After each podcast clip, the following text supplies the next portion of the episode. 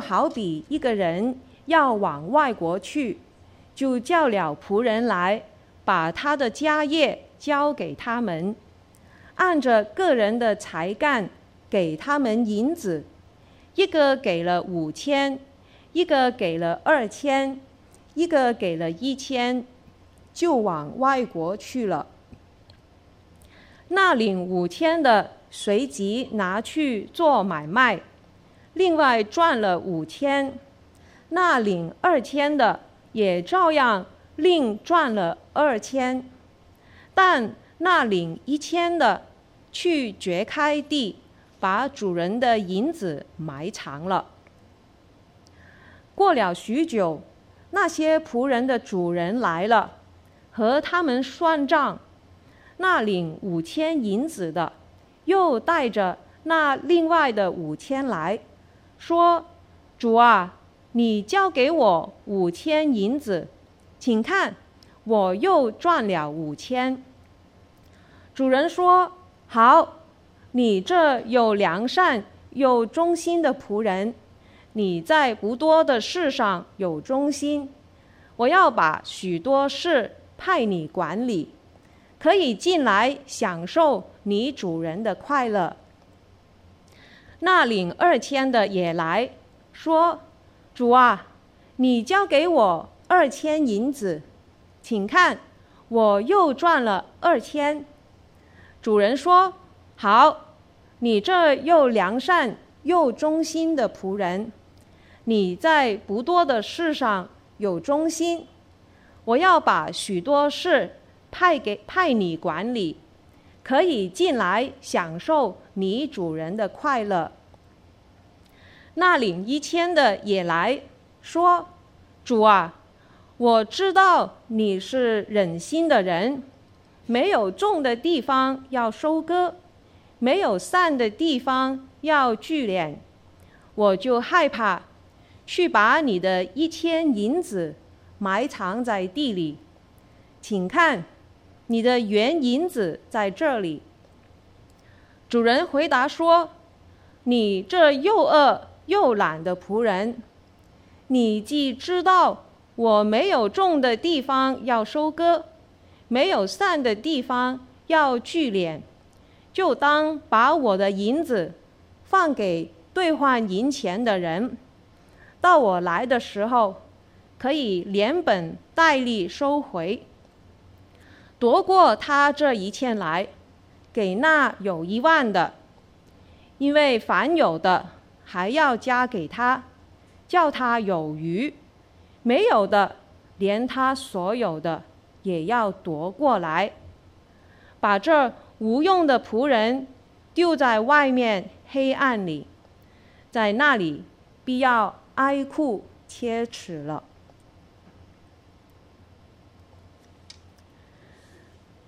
刚刚这个比喻是主耶稣光荣进入耶路撒冷城之后讲的。再过几天就要过逾越节了，主耶稣很快就会被钉死在十字架上，然后复活升天。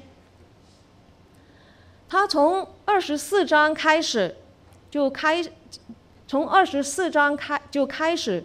这一章长篇的讲论，他谈到世界的末了，他谈到他将要再来，他也讲了几个比喻，来提醒跟随他的人要预备好迎接他再来。那么刚刚这个马太福音二十五章十四到三十节呢，就是其中一个比喻了。主耶稣在之前就讲到，你们要预备，因为你们想不到的时候，人子就来了。所以今天我就想跟大家一同来看这个比喻，一同来思考，我们怎么样在今天在等候主再来的时候，我们要怎样做主良善的。做主的良善忠仆呢？在这个比喻里面的主人显然就是主耶稣。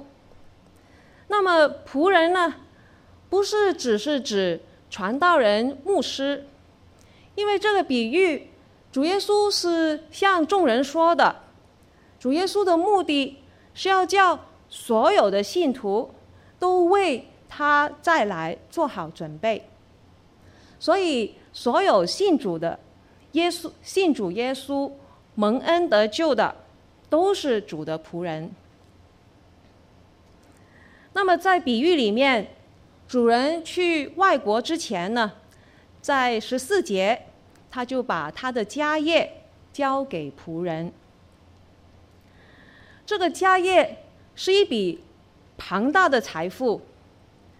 经文这里所讲的五千、二千、一千，这些数值的概念呢，按解经家的研究，在古时代呢，这个一千差不多就等于一个人十五年的薪金。那么我们可以自己算了。二千的话就是三十年薪金，五千的话就是七十五年的薪金。如果这个主人只有三个仆人，那么他的家业就相等于一个人一百二十年的薪金了。这个足以养活两三个人一生啊。所以比喻中的主人家财万贯。非常富有，可是他要往外国去了，他就把仆人叫来，把这庞大的家业交托给他们。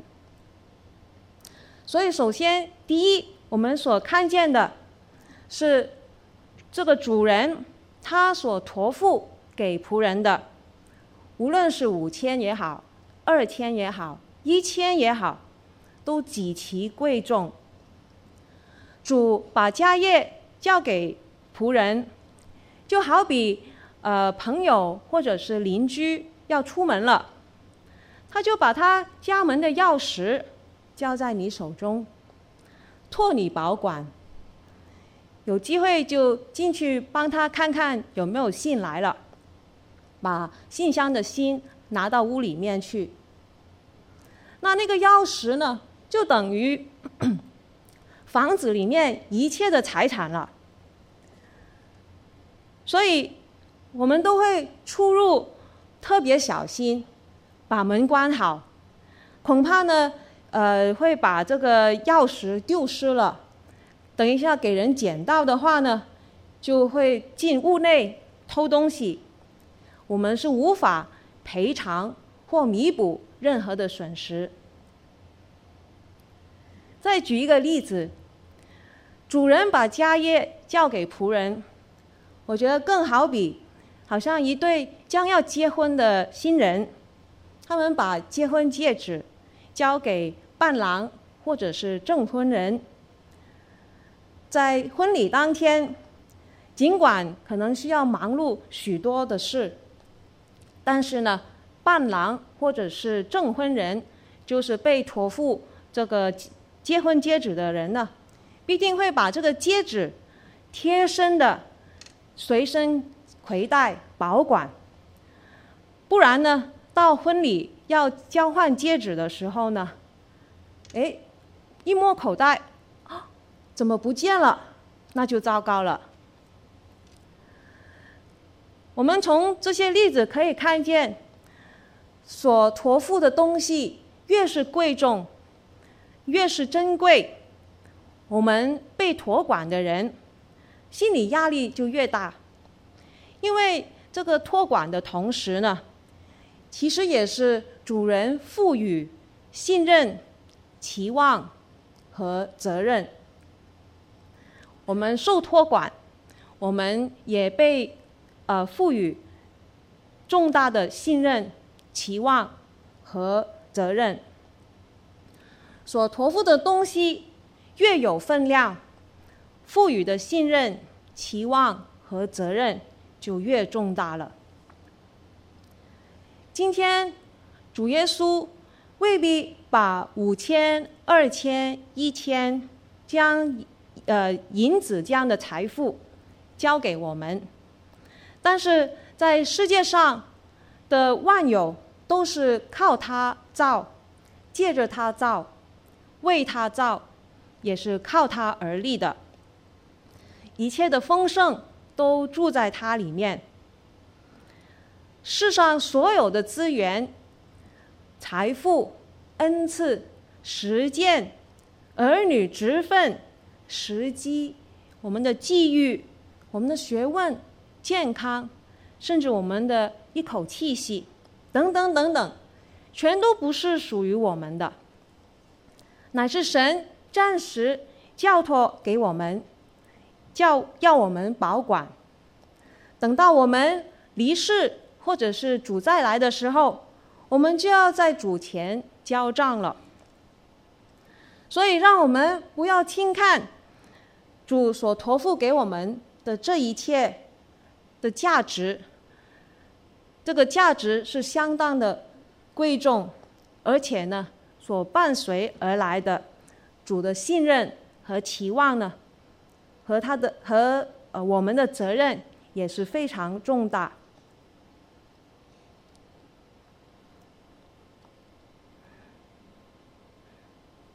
主人把家业交给仆人的时候呢，在圣经里面说是按着个人的才干给的，所以呢，主人是按才来托付的。每个人的才干。都各不相同，同一个人在不同的年纪，才干也会有不同的发展。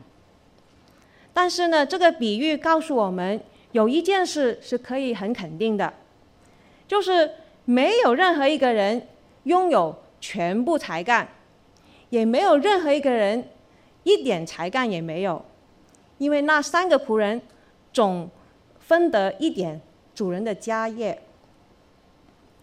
神给人的资源恩赐，并不是均等的，不是呃这个就除以三这样子的均均等的，但是呢是按才干公平的托付，所以我们不必因为可能自己多得，就以为自己比别人强而感到骄傲，或者我们也不必。因为自己所得的少，就觉得自己比别人软弱而感到自卑。因为这一切都是从神而来，是神公平的来托付给我们每一个人。我们不需要按着世界的文化与别人比拼，与别人比较。我们在天国，这个比喻是关于天国。所以我们在天国里就只管专心，用自己的才干，善用经营主所赋予的。在一九七二年呢，新加坡旅游局就给当时的总统李光耀打了一份报告，大意呢就是说，新加坡不像埃及。有金字塔，不像中国有长城，不像日本有富士山，也不像夏威夷有十几米高的海浪。新加坡除了一年四季直射的阳光，什么名胜古迹都没有，它的历史也很短。所以呢，如果要发展旅游事业，真的是不可能。李光耀看过报告之后呢，非常气愤。据说呢，他就在报告上批了这么一行字，他说：“你想让上帝给我们多少东西呀？阳光，有阳光就够了。”所以后来，新加坡就是利用它这一年四季。直射的阳光，种植花草，在很短的时间里面，发展成为世界著名的花园城市。连续多年，他们新加坡在旅游收入排行在亚洲第三位。虽然李光耀他是一个不可知论者，他不认识神，因为他认为神是不可知的。但是连他也会这么说。那我们信靠跟随主耶稣基督的人，更加应该来。专心在神给我们所有的东西，而好好去发挥、去善用、去经营。与其去羡慕别人所拥有的，我们不如好好的去审视主赋予了我们什么资源、恩赐呢？我要怎么样用自己的才干去经营，去为主所用呢？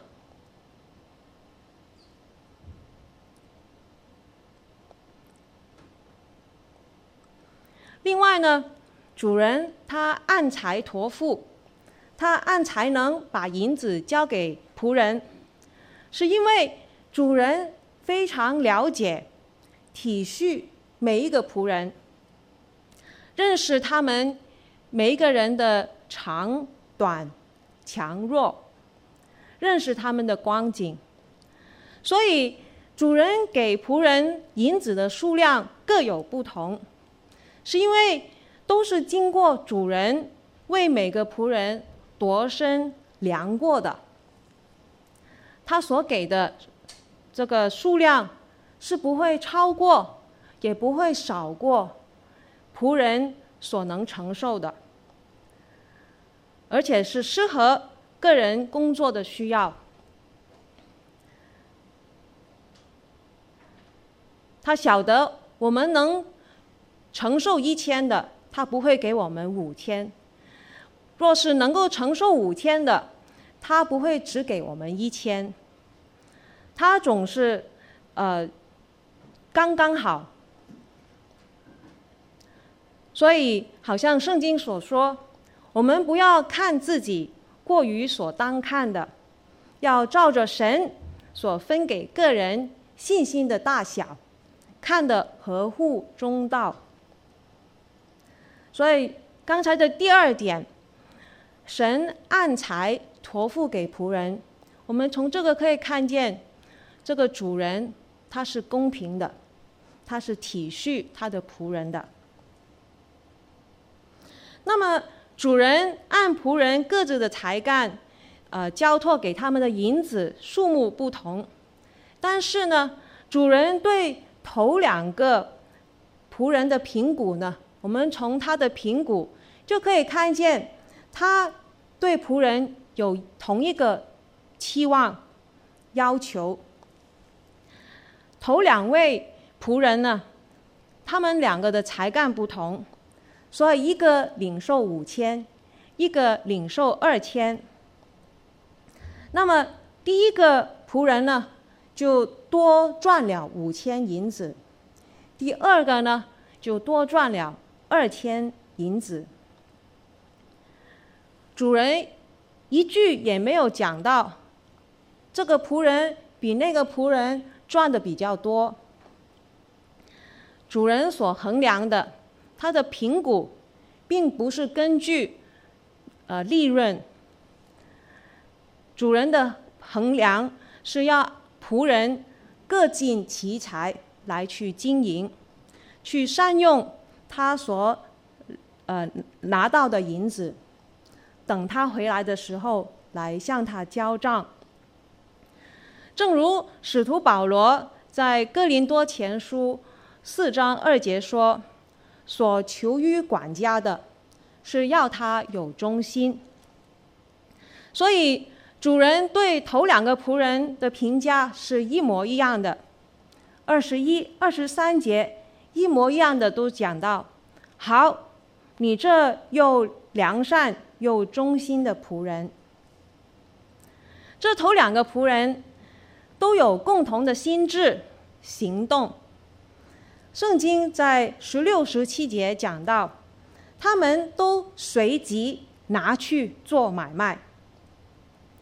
实践就是金钱呐、所以刻不容缓，积极不怠慢，他们把握机会的去为主人去赚取。结果呢，他们个人就赚取了，都一样的赚取一倍的利润。如果按现代的标准呢，投资若每年有百分之五的回报呢，其实是相当不错了。但是这个比率下，要十五年才能够赚到双倍。假若每年所赚的是十分之一，也要七年多才可以赚取相同的利润。比喻里面并没有交代主人几时回来，只说过了许久。但是按照常理，无论呃主人他是去了旅游或去公干，两三年的时间其实也很长啊。可见呢，这头两个仆人，呃，他们这个随即把。所领受的银子拿去买卖，他们是尽心竭力、努力不懈的，忠心为主、为主人管理好所交给他们的银子。相反呢，第三个仆人，可能他看见自己只有一千，跟别人比微不足道，觉得自己有的不够。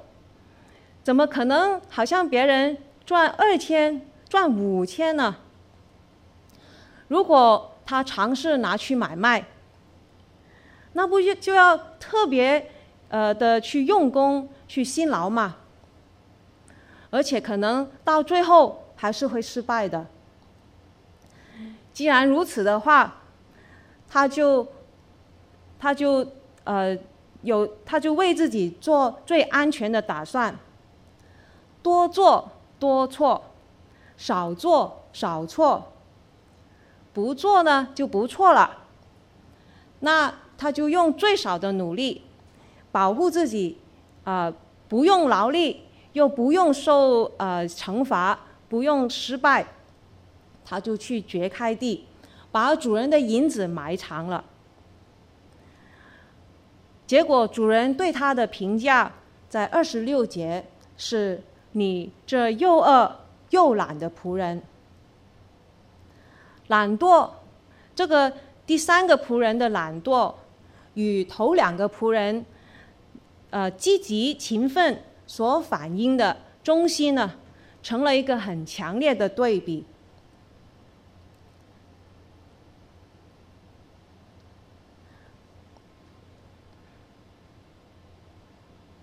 可能我们会想。怎么会？呃，就是这个第三个仆人，他最多就是懒惰，何来恶呢？他没有丢失那一千银子啊。可是他的恶就在于他不做工，还弃词狡辩，倒过来污蔑主人，说他是忍心的人，没有种的地方要收割，没有善的地方要聚敛。把这个主人讲的，好像当年埃及法老苦待以色列人一样。当时法老就不再供应以色列人草去呃做砖头，叫他们自己去剪草。可是呢，树常做砖的数目呢，仍然要向他们要求，一点不可减少。这个第三个仆人，他为了把自己的不作为合理化，他就扭曲曲解主人的心意了。其实他所形容的，切切与事实相反。刚才已经说过了，第一，主人的家业非常丰厚，他把这个家业分给交给他的仆人，给他们有丰丰富富的本钱。去经营，主人他也按才来分配，他公平体恤。主人也从来没有讲过一句要求要收多少的利润。他没有要仆人去担心、去计算成果，他所求的只是仆人的忠心、良善。头两个仆人，他们却是良善，因为他们体贴、明白主人的心意，他们不为自己求，不为自己的安舒求，呃，不为自己求安舒，他们一心一意的做好。他们作为仆人所该做的事，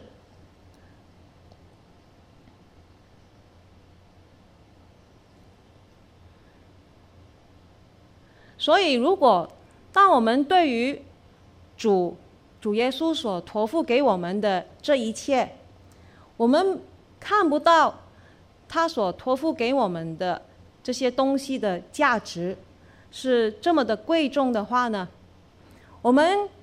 就认为，呃，不值得去花功夫、去劳力来经营主所托付给我们的。另外呢，如果我们呃，对于我们所从主所得的，我们只留意别人所拥有的，我们就会错失神。所赐给我们的机会，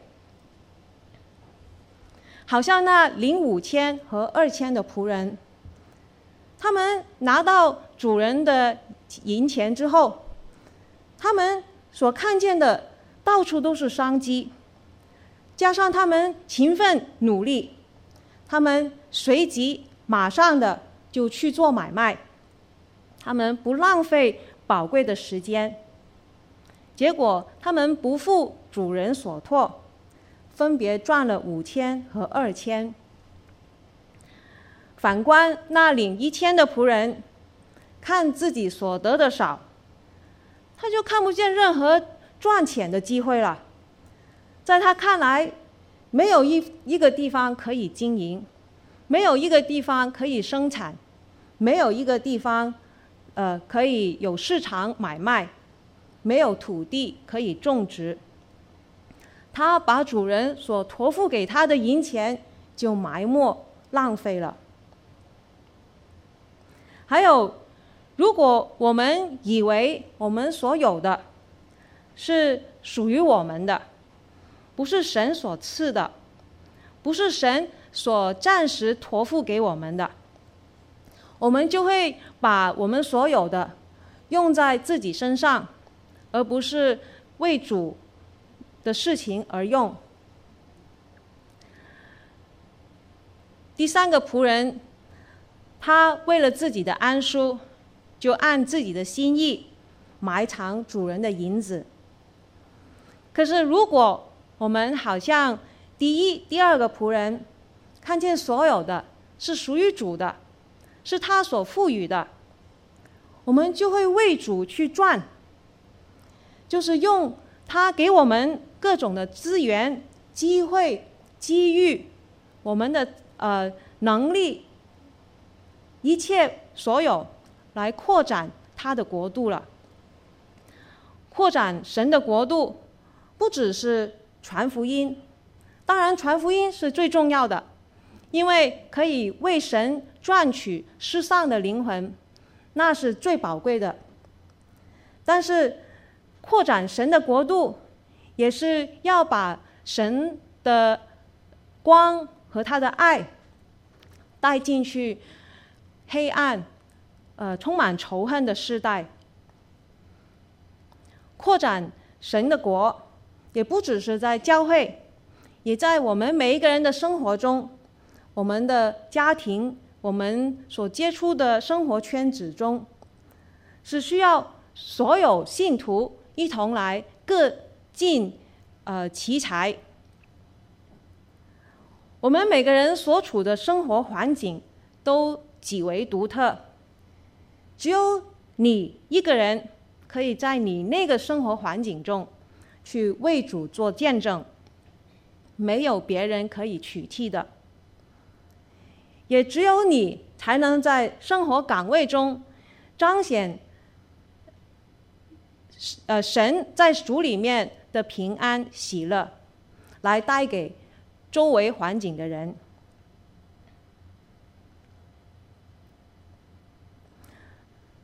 在工作的时候，当旁边的人都很辛苦，都在埋怨的时候，我们是否能够靠主仍然喜乐、温柔呢？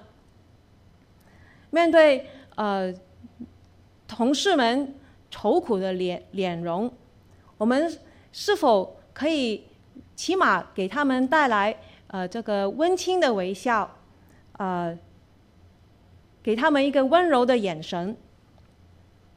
这一切都是善用主所托付给我们的，都可以为神的国扩张，呃，来带来呃。进一步的成果，把人进一步的去认识神，把人进一步的去吸引他们，稀奇到底在我们背后这个力量是从哪里而来呢？叫人稀奇，我们所呃服侍的主是怎么样的一位主，是怎么样的一位神呢？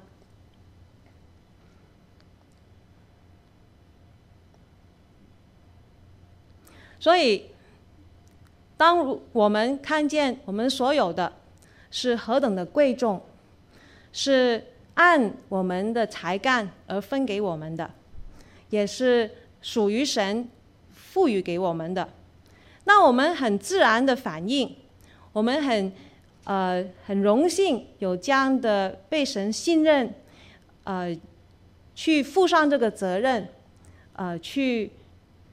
就是随即的拿去买卖，随即的去营呃经营善用主所赐给我们的。而当我们这么做的时候，所立刻的果效和奖赏奖赏是什么呢？就在二十九节那里说，那已经有的要给他更多，让他丰富有余；而那没有的，连他所有的一点点也要夺走，所以我就来到第四点：我们越善用所有的，为主所用，我们就越多得，就是越用越有，越不用就越没有了。这个是天国的规律，神所给的资源、机会、实践、恩赐、人际关系。我们若是越使用，就会越熟练，越会善用，我们就能够越承担更艰难、更重大的工作了。可是如果不使用，就会丧失它了。就好像俗语说：“三日无溜，爬上树。”就是啊、呃，我们所学的东西，如果三天不复习的话，他们就好像，呃，这个树上就是很难控制了，掌握不了我们本来所学会的东西了。我们必须要把所有的继续的运用，去善用，去操练，越操练就越有才干，越神也赐给我们更多来为主做工。第三个仆人，他就是不肯把这一千银子为主来运用，所以放在他手中呢，过了许多日子，就失去价值了，成为废物。我们在侍奉的时候，主也会叫我们的灵命成长，叫更多的人认识主，所以。我们属灵的生命，并不是闭门造车，乃是要在侍奉中，在操练，在服侍，在善用经营神所赐给我们的，在这样的环境中来成长。当一个人不再侍奉的时候，可能就正处于他属灵的低潮了。所以，主回来之前。我们就要不住的、继续的、不懈的、继续的来把神所赐给我们的这一切来善用、来经营、来为他国、神国的事情来使用。如果我们明天起来，主还没有回来，让我们就高兴的跳起来，想到我们又有新的一天，去为主把他所赐给我们的来运用，来呃彰显他的荣耀，用在他的国度里面。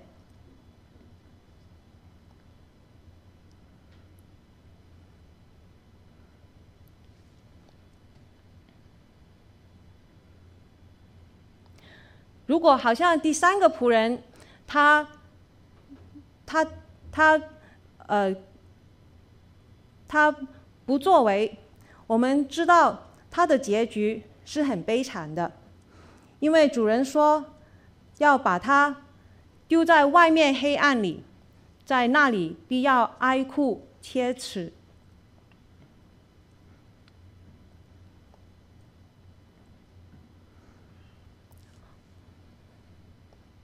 我们或许会觉得，为什么对第三个仆人，呃的结局这么严厉呢？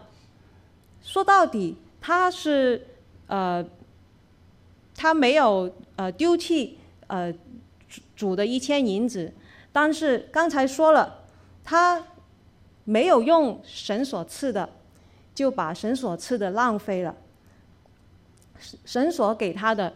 也就随着时间失去价值，而且呢，而且呢，与主真正的有关系。如果他真的是以主人为他的主人的时候，他忠心，他有他有对主有这样的信任的时候，他这种的信心是应该是活的，是活泼的。不是死的，不是光是口说，呃，乃乃是有行为出来的。所以为什么主人他就呃，他对这个第三个仆人的污蔑的回应是什么呢？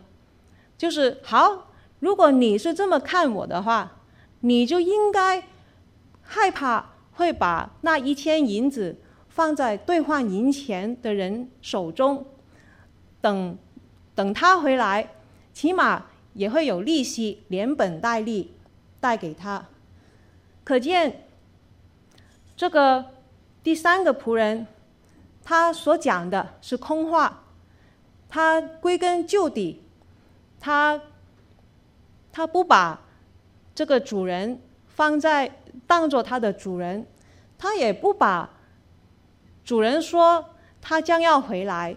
这件事放在心上，他就由他算了，就把银钱埋在地里了。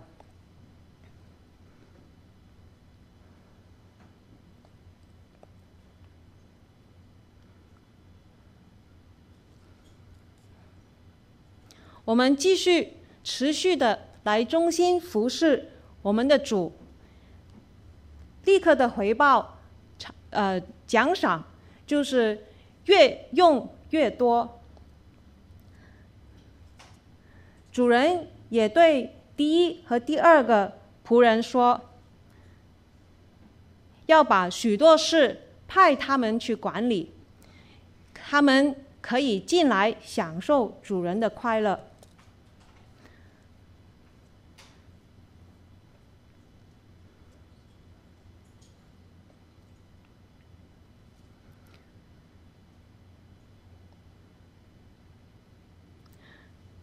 但愿我们在等候主再来之前，我们再一次去审视我们所拥有的一切，不是只是一些我们呃所学的专业，呃这些才是神给我们的，一些很微小的事情，一些每一天可能会接触这个人那个人，每一天生活的点滴，都是神所赐给我们，都是机会。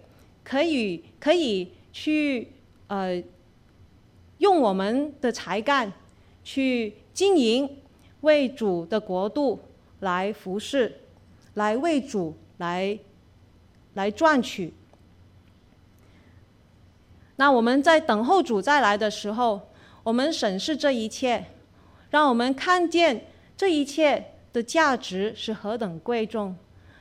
我们看见神所给我们的信任和呃期望和随之而来的我们的责任是何等的大。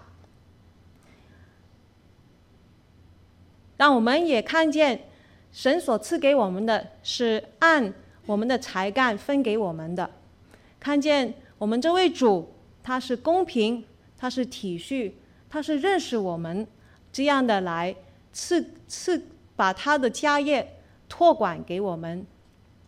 那我们自然的反应就是去按他的心意，按主人的心意来为他经营，使用他所赐给我们的。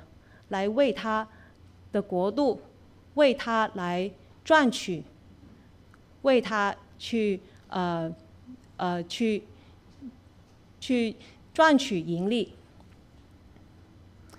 让我们一同来祷告。